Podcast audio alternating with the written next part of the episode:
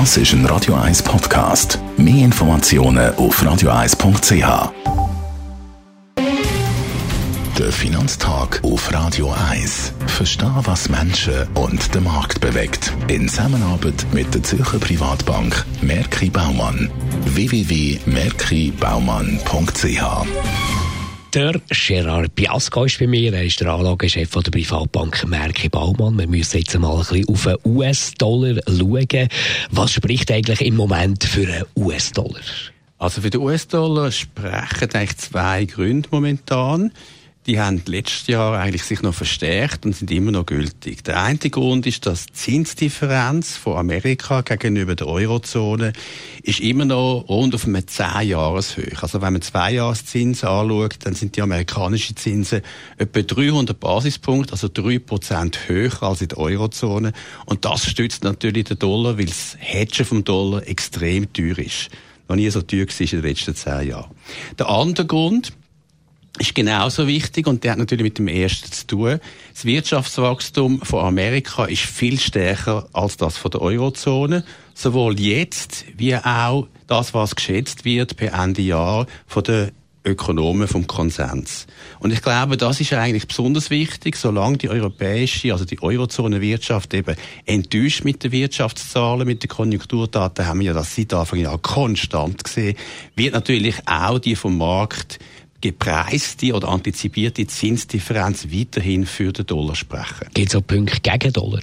Ja, mittel- bis langfristig ist natürlich nicht gut, wenn eine Währung vom Defizit oder sogar vom doppelten Defizit belastet wird. In Amerika ist das Zahlungsbilanzdefizit. Das ist vielleicht nicht so entscheidend wie das Budgetdefizit, also das Defizit vom Staatshaushalt in Prozent vom Bruttoinlandprodukt.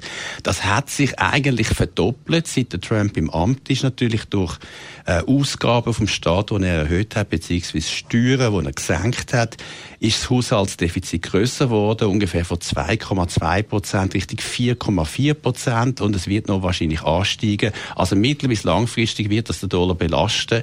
Das ist negativ. Wie könnte sich denn der Dollar jetzt in näherer Zukunft weiterentwickeln? Ja, die Schlussfolgerung ist natürlich klar, dass das erste Mal die kurzfristigen Faktoren zählen und wichtiger sind als die mittel- bis langfristigen. Das heißt, in den nächsten paar Monaten wird der Dollar nicht sofort schwächer werden, er wird noch stark bleiben, dann mittel- bis langfristig eventuell ein bisschen schwächer werden. Sicher ist es nicht, wie gesagt, das hängt davon ab, ob die europäische Konjunktur sich wirklich erholen kann. Wir gehen davon aus, dass man kann sagen, wir haben so eine Bandbreite, wenn man Euro gegen Dollar anschaut, die kann man definieren, etwa zwischen 1,10 bis 1,20.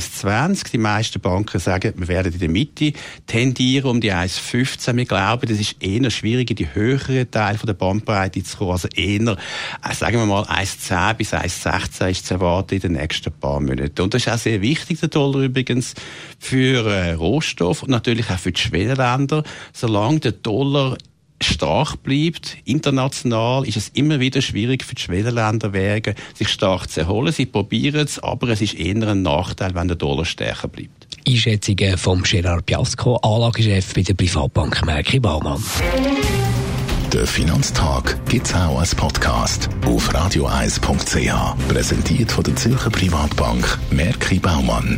www.merkibaumann.ch